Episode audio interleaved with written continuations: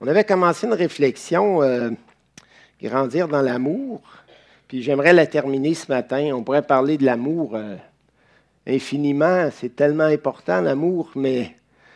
Et d'ailleurs, il y a plusieurs gens autour de nous qui euh, en soulignent l'importance et qui euh, présente l'amour comme un bel idéal à atteindre. Euh, chaque année, il y a des statistiques qui sont publiées euh, sur la, violence faite aux femmes, sur la faim dans le monde, sur toutes sortes de dossiers où est-ce que l'amour ferait une différence? Mais malheureusement, d'année en année, les statistiques sont, alarmantes. Il y a parfois des petites courbes d'amélioration dans certains domaines. Alors, il ne faut pas être quand même trop euh, grossier dans nos, euh, dans nos euh, évaluations des choses. Mais en général, ça, malgré les petites améliorations, ça creuse, ça creuse, ça creuse. Et on dirait que les humains deviennent de plus en plus égoïstes et d'ailleurs, c'est ce que le Saint-Esprit dit à la fin des temps, 1 Timothée 4, les hommes euh, seront égoïstes. Puis le deuxième élément, c'était quoi? Amis de l'argent.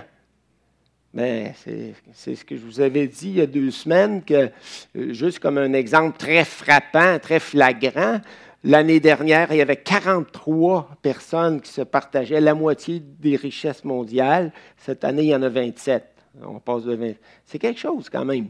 Puis il y, a une, concentration des richesses euh, euh.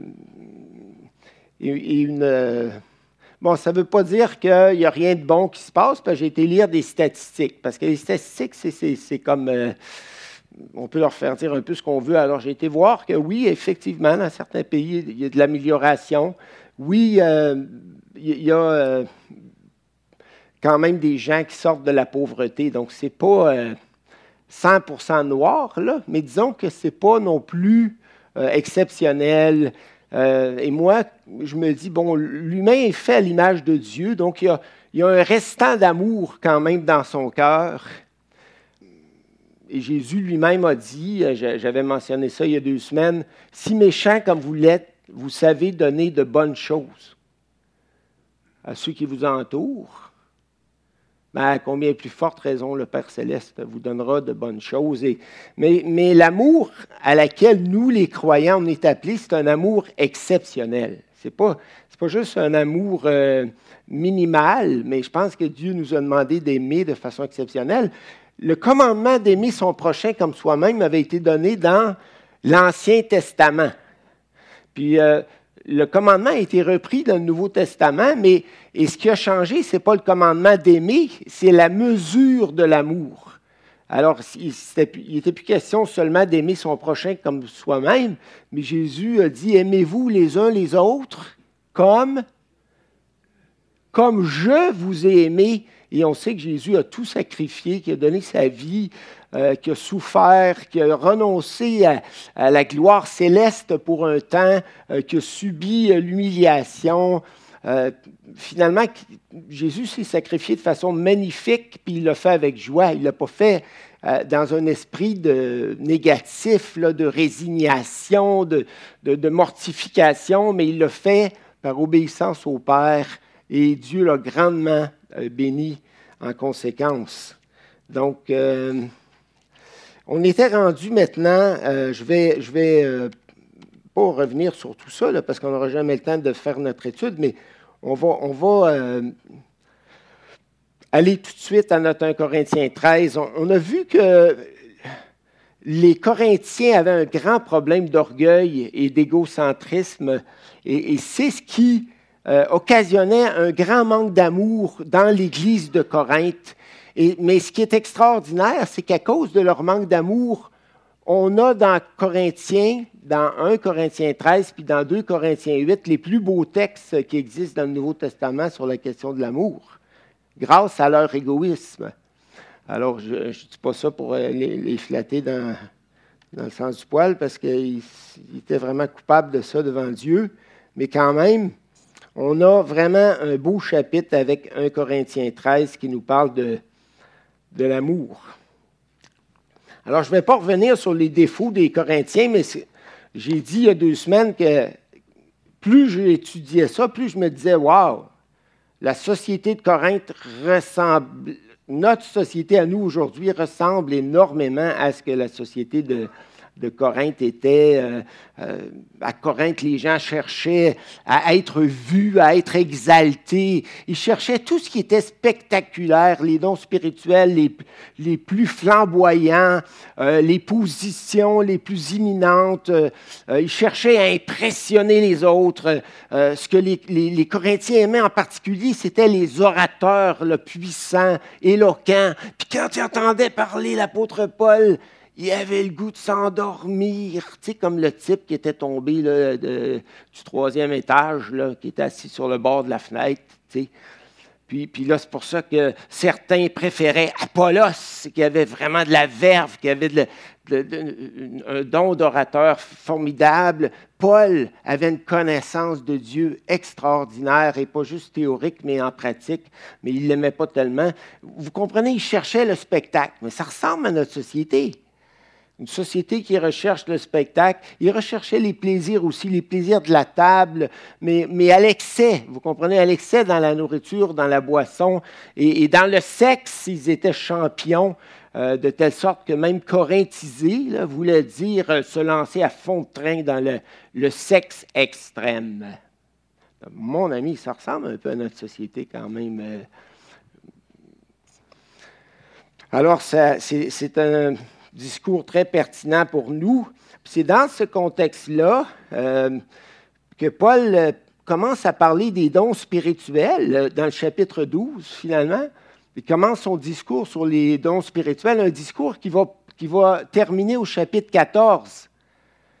Mais, mais, vu que les Corinthiens étaient focusés sur les dons spirituels les plus flamboyants, les plus apparents, les plus publics, les plus, ceux qui allaient exalter leur petite personne, donc, Paul, Paul euh, commence par leur dire euh, euh, au chapitre 12 de considérer tous les dons spirituels comme étant importants, mais pas seulement les dons spirituels qui étaient spectaculaires. Puis ensuite, au chapitre 12, verset 31, il dit, Aspirez aux dons les meilleurs et je vais encore vous montrer une voie par excellence puis là, il commence son chapitre 13, puis dans les 13 versets du chapitre 13, là, il va dire, l'amour, c'est ce qui est le plus important. Même si vous aviez tous les dons, là, les dons de foi, les dons de connaissance, les dons de, charité même, euh, mais, mais, mais si, si vous n'avez pas l'amour, tout cela ne sert de rien. Parce que si ce que vous faites, vous le faites pour vous exalter vous-même, pour, pour que les gens vous voient, pour que les gens disent Ah, quel homme spirituel, quelle femme spirituelle, quel gens exceptionnel, quelle personne talentueuse, c'est pas possible. Mais, finalement, qu'est-ce que vous faites de bon? Et, Paul, euh, tellement focusé sur l'amour, nous a donné le chapitre 13, qui est un chapitre magnifique avec euh, quelques versets qu'on va examiner ensemble. On avait vu il y a deux semaines, et je ne vais pas revenir à 100% là-dessus, mais euh, dans les versets 1 à 3, que le langage adopté était un langage hypothétique, hyperbolique. Vous savez ce que ça veut dire, hyperbolique? Là?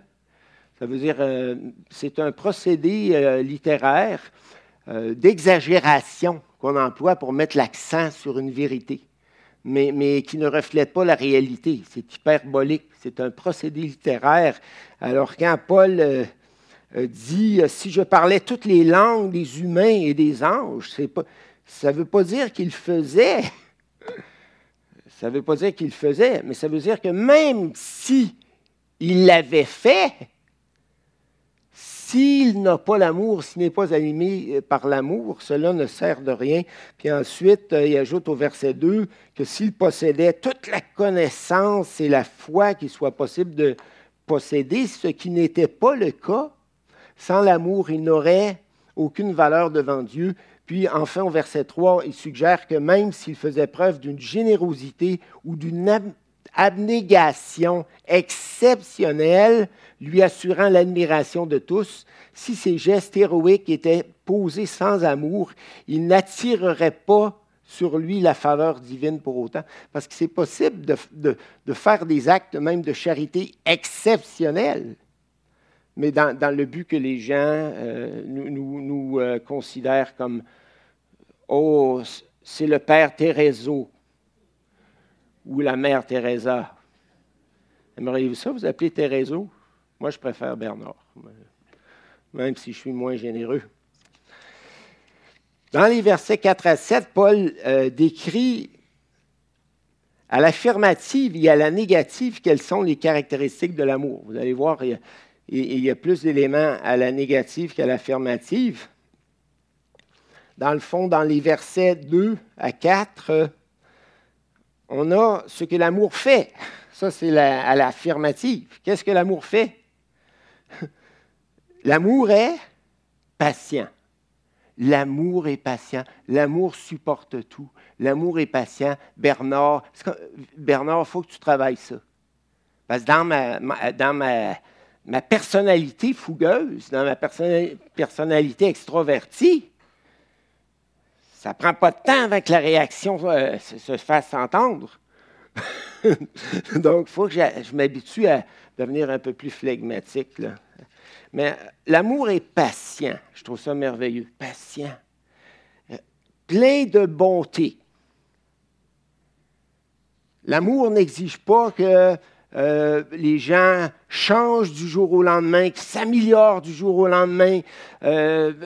Non, l'amour est patient. L'amour n'est pas prompt à récriminer. L'amour n'est pas prompt à, juger, à critiquer, à réagir négativement. L'amour donne. L'amour est focusé sur les autres et non sur soi-même. Donc, euh, il y a comme. Euh, ça, ça c'est l'essentiel, ce que l'amour fait. L'amour est doux, patient et il donne. Puis ensuite, ce que l'amour ne fait pas. Puis ça, dans le fond, là, c'est des, correctifs euh, par rapport aux défauts que les Corinthiens avaient. Euh, c'est la meilleure façon de comprendre ce texte-là, parce que tout, tout ce qui est mentionné là, là c'est ce qui se passait chez les Corinthiens. Euh, dans le, premier point, c'est je donne et, je, je cultive la patience envers les gens qui m'entourent. Parce que tu ne peux pas aimer si tu n'es pas patient envers les gens qui t'entourent, c'est impossible. Mais qu'est-ce que l'amour ne fait pas? Ça, c'est l'aspect correctif là, qui est exprimé à la négative. L'amour n'est point envieux. Quand je suis envieux, c'est parce que je désire pour moi-même. Je suis focusé sur moi et mon cœur euh, génère une foule de désirs. L'amour ne se vante point, ne s'enfle point d'orgueil. Donc, euh, non seulement je désire plein de choses pour moi-même, mais je désire aussi qu'on me mette sur le piédestal et, qu'on m'exalte et qu'on reconnaisse mes grandes qualités, mes grandes vertus. L'orgueil et, l'égoïsme et l'orgueil sont des frères jumeaux.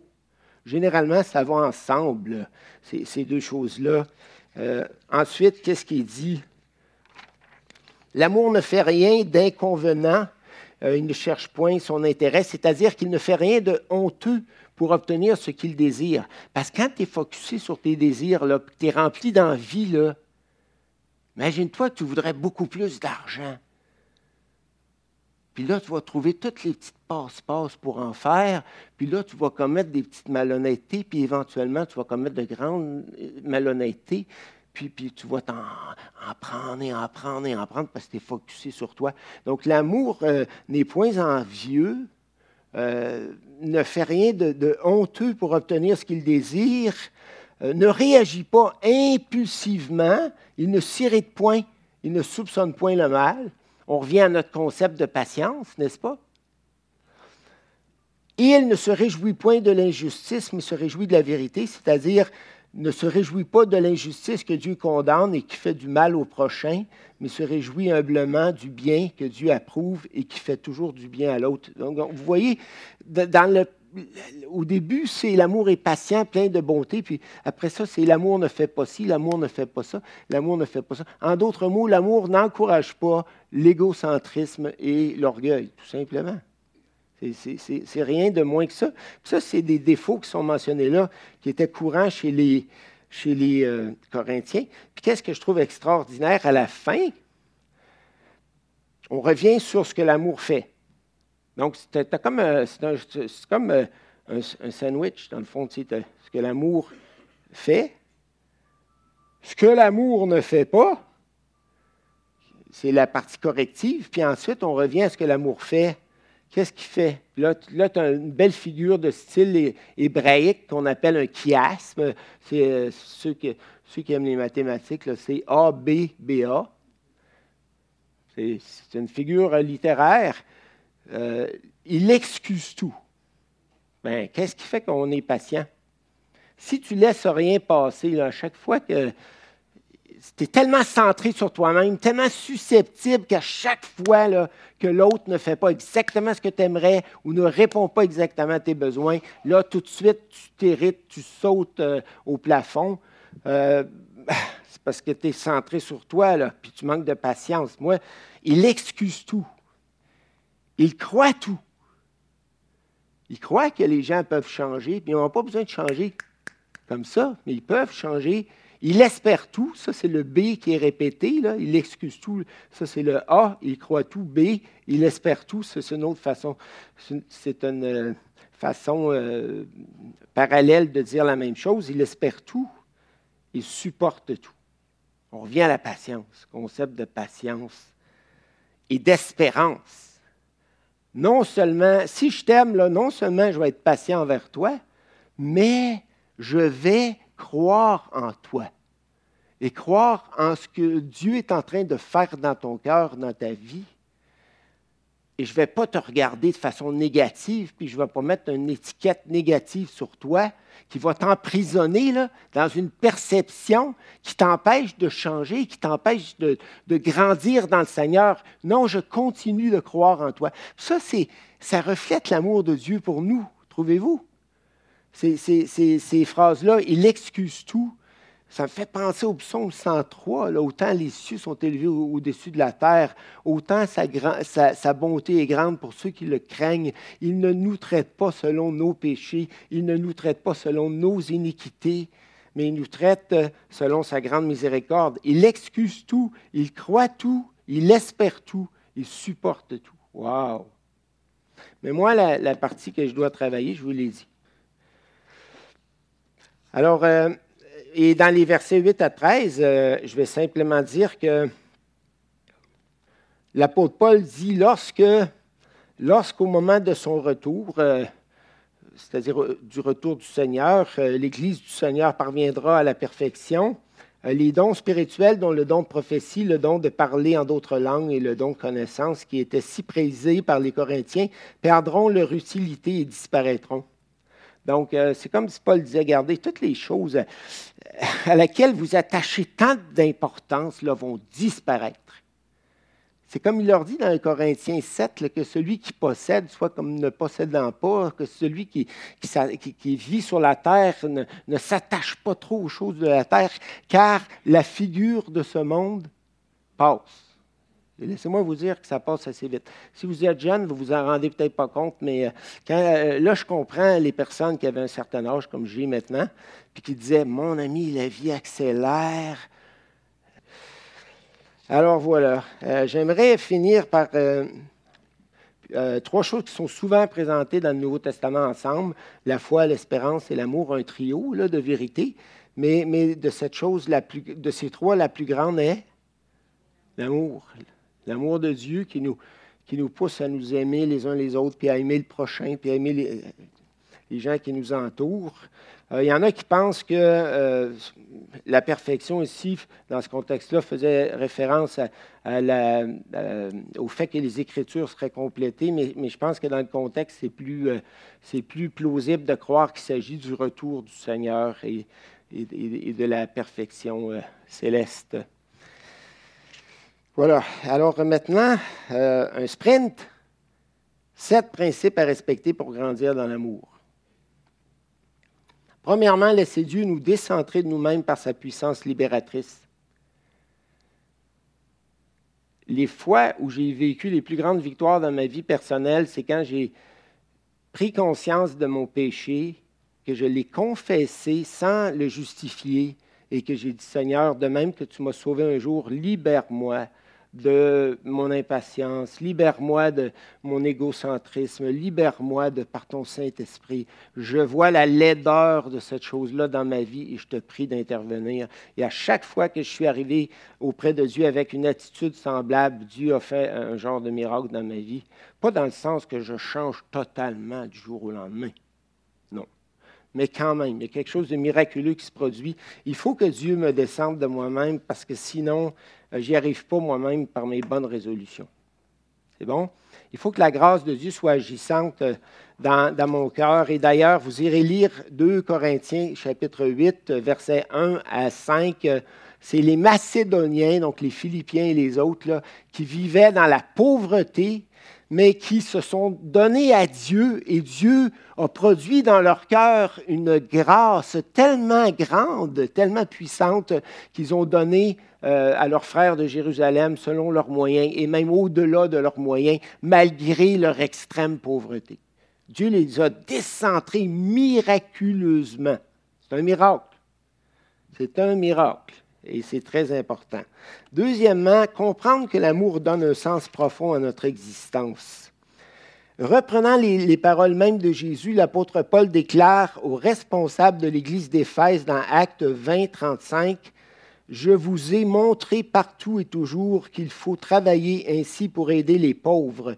Souvenez-vous de ce que le Seigneur Jésus lui-même a dit, il y a plus de, de bonheur à donner qu'à recevoir. Là, évidemment, on ne parle pas de se vider complètement, comme on a déjà dit. Troisièmement, apprendre à respecter les priorités de l'amour. Ça, c'est vraiment important. Parce que c'est plus facile d'aimer des gens qu'on rencontre une fois de temps en temps, puis avec qui on partage du vécu positif, que des fois d'aimer les gens qui sont le plus près de nous. Notre épouse, nos enfants, puis, tu sais, on pourrait se targuer qu'on aime les gens, mais en négligeant les, les, premiers que Dieu nous appelait à aimer. Mais ça ne marche pas, ça. Ça ne marche pas. Même dans les qualificatifs pour l'ancien, c'est dit qu'il faut que l'ancien aime son épouse et ses enfants, puis qu'il dirige bien son foyer pour qu'il puisse être utilisé à plus grande échelle dans la grande famille de Dieu. C'est même un, préalable pour pouvoir servir Dieu dans le ministère. Alors moi, si j'aime pas Francine, mon épouse et mes enfants, ben, renvoyez-moi. C'est vrai? Ben, est-ce que je peux l'aimer plus? Oui. Ben oui. Est-ce que je peux être plus patient? Oui, parce qu'elle est tellement gentille, puis tellement douce, puis tellement Donc, aimer Dieu, aimer nos plus proches, les frères et sœurs, notre prochain, nos ennemis. Mais faut, faut... C'est facile d'aimer les gens au loin, qu'on rencontre une fois de temps en temps et qui nous aiment. Mais, mais, mais euh, aimer les gens avec qui on vit au quotidien, c'est ça, qui est, ça qui est puissant. Là. Et, si, et une Église est forte en autant que les couples, les familles soient fortes. C'est bien. Il euh, faut euh, aller parce que j'ai presque terminé mon temps. Puis je sais que Jean va m'avertir par amour. Cherchez à comprendre davantage, à moins juger et à espérer, prier, patienter. C'est ça qu'on a vu tout à l'heure dans notre texte. L'amour est patient, il est plein de bonté, il excuse tout, il croit tout, il espère tout, il supporte tout. Ça, ça veut dire patience et bonté. Patience et bonté. Ça. Alors ça, on est prompt à juger. C'est pas possible. On est prompt à étiqueter, mais on est, prend pas le temps de comprendre les gens, comprendre avec notre cœur, vraiment comprendre ce qu'ils vivent, puis moins juger, espérer, euh, prier, patienter. Dieu ne nous traite pas selon nos péchés, ni selon nos iniquités, mais selon sa grande bonté. Cinquièmement, ne pas donner tout ce que les gens désirent ou nous demandent, mais répondre à leurs véritables besoins. Il y a des gens qui pensent aimer leurs enfants en leur, donnant tout ce qu'ils désirent, tout ce qu'ils demandent. Puis ils ne veulent surtout pas frustrer leurs petits-enfants. Puis la, même situation peut se présenter dans le couple aussi. c'est avec des demandes euh, exagérées d'un côté ou de l'autre. Mais ce n'est pas ça l'amour. Puis il y a des livres d'ailleurs qui ont été écrits qui ont été intitulés Love is tough.